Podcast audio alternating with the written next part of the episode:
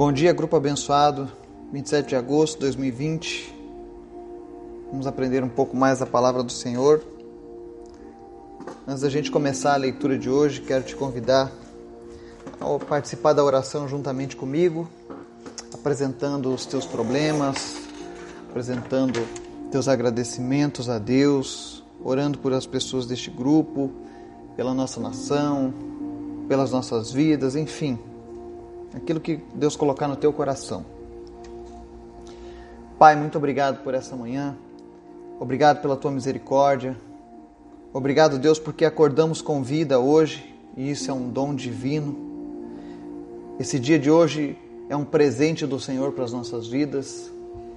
Nós queremos pedir que o Teu Espírito Santo esteja nos acompanhando, para que tudo que venhamos a fazer hoje, Deus, o Teu nome seja glorificado nas nossas vidas, Pai. Ensina-nos a tomar as melhores decisões. Repreende, meu Deus, todo o mal que se levanta contra as nossas vidas. Em nome de Jesus, se esse mal se levanta porque temos falha em alguma área, que o, teu, que o Senhor esteja nos mostrando aonde estamos falhando e nos fortalecendo para que não venhamos a errar mais nesse problema, Pai. Mas que nada, Senhor, venha se opor às nossas vidas neste dia, Pai. Te apresento a vida de cada pessoa que está ouvindo essa mensagem, das pessoas que integram este grupo. Que o Senhor esteja visitando cada uma delas e que o Senhor seja Deus de provisão na vida dessas pessoas, suprindo todas as suas necessidades espirituais, financeiras, físicas, emocionais, porque tu és Deus, tu és poderoso. Ensina-nos, Deus, nessa manhã, através da tua palavra, a sermos pacientes, a perseverarmos na busca do Senhor. Que nossos olhos estejam focados na tua palavra, nas tuas promessas. Ensina-nos, Deus, a a não sermos afetados por, por esse ruído que o mundo tem causado ao nosso redor. Em nome de Jesus, fala conosco nessa manhã, Pai. Amém.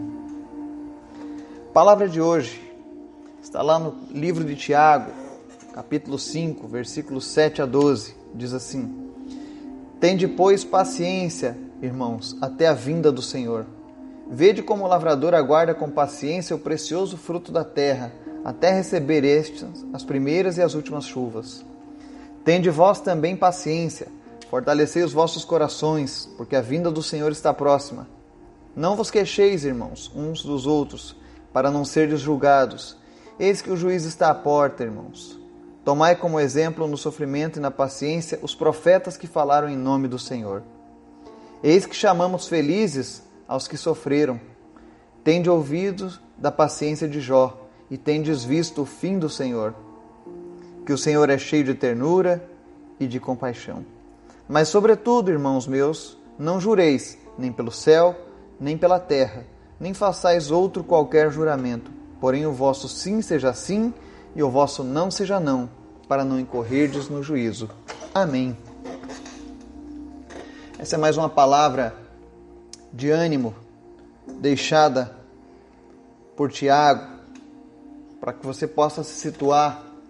Esse Tiago que deixou essa epístola, que foi uma epístola direcionada aos novos convertidos do cristianismo naquela época. Esse Tiago é o irmão de Jesus, irmão consanguíneo. Ele era filho de José e Maria. O relato histórico desse personagem é que esse Tiago reconheceu Jesus como o Messias após a ressurreição. Até então, ele não levava muito a sério essa ideia de que o meio-irmão dele era o Messias, o Salvador da humanidade, o prometido dos judeus, ou seja, ele tinha toda uma descrença em cima disso. Mas a Bíblia relata que após a ressurreição de Cristo, esse homem foi transformado ao ponto de não apenas ensinar aos novos cristãos, mas também oferecer encorajamento para as pessoas. E ele começa essa carta, nesse capítulo em questão, dizendo: Olha, tenham paciência.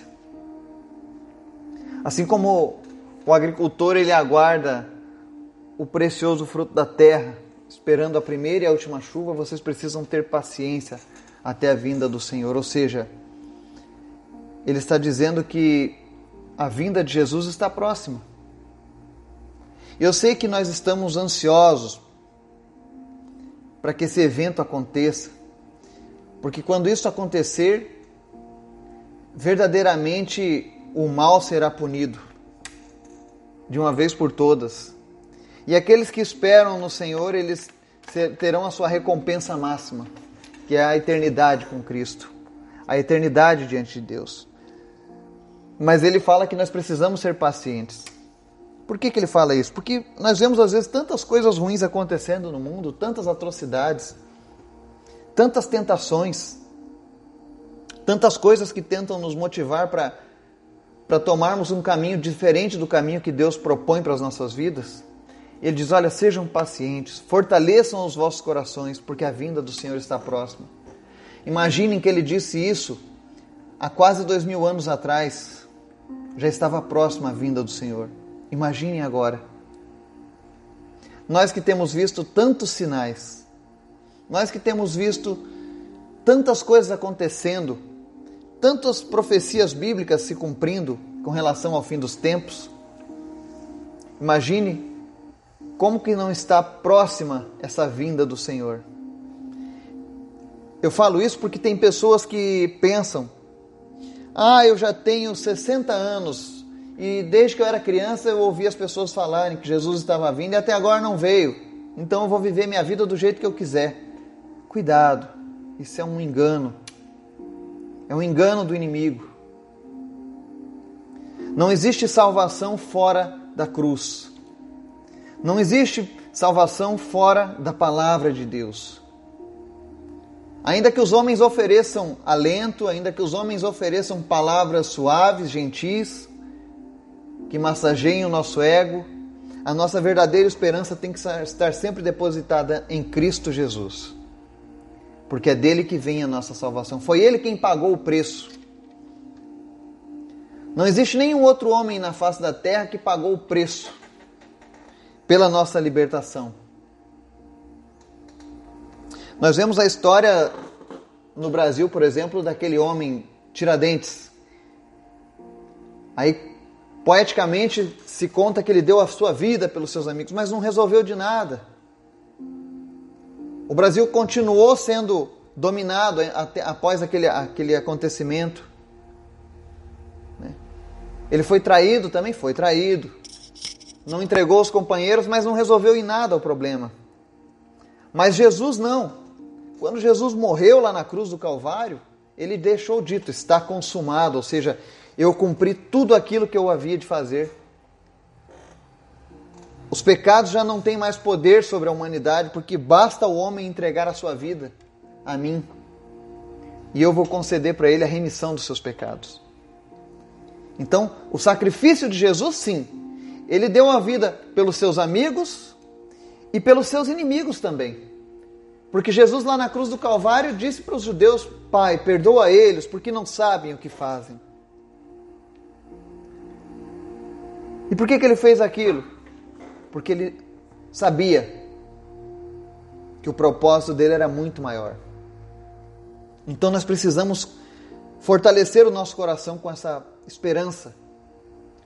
Em breve nós nos encontraremos com Jesus. Em breve nós estaremos com Ele. Em breve Ele virá nos buscar. Não importa o que o mundo diga, não importa o que os políticos façam, não importam as pandemias, as catástrofes, o sofrimento. Uma hora Deus vai dar um basta em tudo isso. E aqueles que estavam esperando ansiosamente por Ele vão ser recompensados. Mas ele segue dando mais um alerta aqui. Não vos queixeis, irmãos, uns dos outros para não ser julgados, eis que o juiz está à porta. Mas tomai como exemplo do sofrimento na paciência os profetas que falaram em nome do Senhor. O que, que ele está querendo dizer com isso?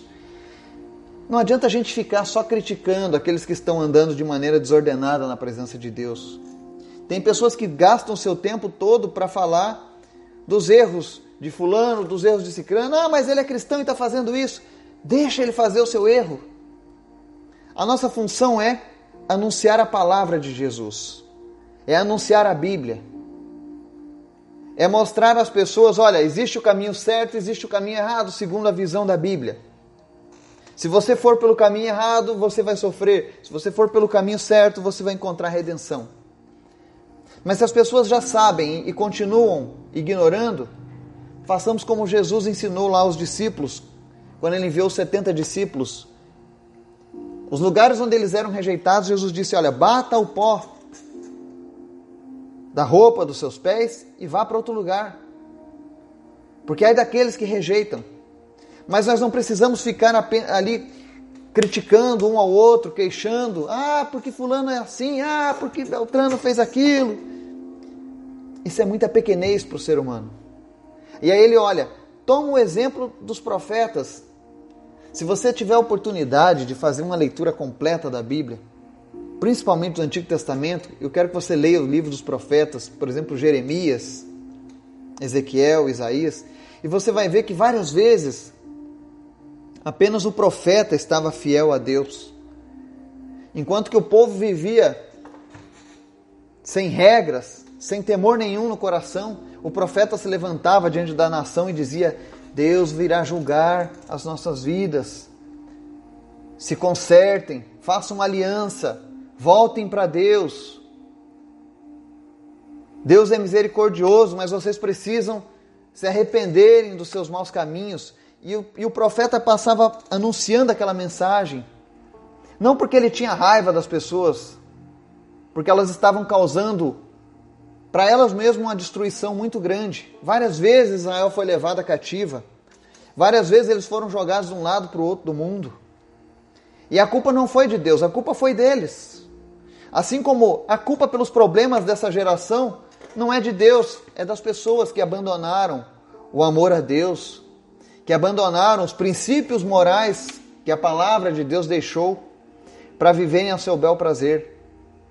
Mas nós precisamos tomar o exemplo dos profetas, que mesmo sofrendo, eu sei que assim como eu, você também está sofrendo, vendo as coisas acontecendo nesse mundo dessa maneira, mas precisamos ter paciência e não ficar só reclamando daqueles que não estão andando de maneira correta. Pelo contrário, vamos fazer a nossa parte. Vamos cumprir a nossa missão. E por que, que ele fala para a gente fazer isso com o exemplo dos profetas de sofrimento e paciência? Daí ele segue no próximo versículo. Eis que chamamos felizes aos que sofreram. Tendes ouvido da paciência de Jó e tendes visto o fim do Senhor, que é Senhor de ternura e compaixão. Ou seja, Jó passou todo o infortúnio, passou tudo que havia de pior na sua vida, mas em nenhum momento ele ficou se queixando, reclamando ou culpando os outros ou a Deus. E o resultado da paciência de Jó em aguentar aquele sofrimento, em resistir aquele, aquela dor que ele passou, foi que Deus abençoou Jó com ternura e compaixão. Isso vai acontecer comigo e com você também, porque é uma promessa do Senhor. E no final ele diz assim: Mas, sobretudo, irmãos meus, não jureis, nem pelo céu, nem pela terra, nem façais qualquer outro juramento. Porém, o vosso sim seja sim e o vosso não seja não, para não incorreres no juízo. Ele encerra dizendo que devemos ser constantes na nossa palavra, corretos, Toda vez que você fala, ah, mas eu juro que, eu juro por não sei o que, juro por não sei quem, juro por tal coisa que isso aqui é verdade. Se você precisa jurar é porque a tua fama não é de pessoa que fala a verdade. É porque as pessoas ainda não confiam no teu caráter. Talvez a gente tenha defeitos no nosso caráter. Ou talvez nós tenhamos cometido muitas mentiras no passado e por isso hoje a gente precise recorrer a juramentos a testemunhas de que o que estamos fazendo é verdade, é correto. Então essa palavra ela alerta aos filhos de Deus, olha, sejam constantes no seu caráter. Ainda que leve dano por você afirmar determinada coisa, vá até o fim. Não mude a sua palavra. Porque quando vocês, as pessoas te perguntarem uma coisa e você disser sim, elas vão ter certeza do que você está falando. E se você disser que não, ninguém vai ficar duvidando. Não pode haver dúvidas com relação ao nosso caráter. Lembremos que um dos objetivos que nós temos nessa vida é nos aproximarmos do caráter de Cristo. É sermos verdadeiramente imagem e semelhança daquele que nos criou. Então, para isso, nós precisamos nos esforçar por viver a verdade. O mundo está cheio de mentiras. O mundo está cheio de, de pessoas com caráter duvidoso. Mas nós temos a chance de fazer a diferença porque estamos conhecendo a palavra da verdade. E não é que vamos mudar porque temos força de vontade, não. É porque o Espírito Santo de Deus, ele habita em todo aquele que se aliança com Cristo. Se você verdadeiramente convidou Cristo para fazer parte da sua vida, você passou a ser chamado de templo de Deus. Por que isso? Porque o Espírito Santo de Deus habita em você. E é Ele quem te ajuda nas suas fraquezas. Nós temos várias passagens falando sobre isso. Então, que nesse dia de hoje nós possamos estar pacientes aguardando a vinda do Senhor. Assim como o agricultor aguarda o fruto da terra, nós possamos estar aguardando a vinda de Jesus. Que a gente esteja fortalecendo os nossos corações. Vamos nos firmar nos bons exemplos e vamos ser os, o próprio bom exemplo. Não vamos perder tempo nos queixando uns dos outros, julgando, mas vamos tomar o exemplo, como disse a própria palavra dos profetas. Mesmo que uma geração esteja corrompida, não vamos desfalecer em falar a verdade, em dizer que há uma saída. Sempre é tempo. Enquanto houver vida, sempre é tempo de mudança. O ladrão da cruz teve a sua chance nos seus últimos momentos de vida. Ele passou uma vida inteira na, na criminalidade. Mas minutos antes da sua morte, ele reconheceu Jesus. E apesar do pouco tempo vivendo para Cristo, a promessa era válida para ele. Que nós possamos nos apegar a isso. Que Deus esteja nos abençoando e direcionando os nossos passos nesse dia, nos fortalecendo, nos dando paciência, para que nós possamos resistir a esses dias maus e aguardar com interesse de coração o cumprimento das promessas de Deus sobre as nossas vidas. Que Deus nos abençoe. Em nome de Jesus. Amém.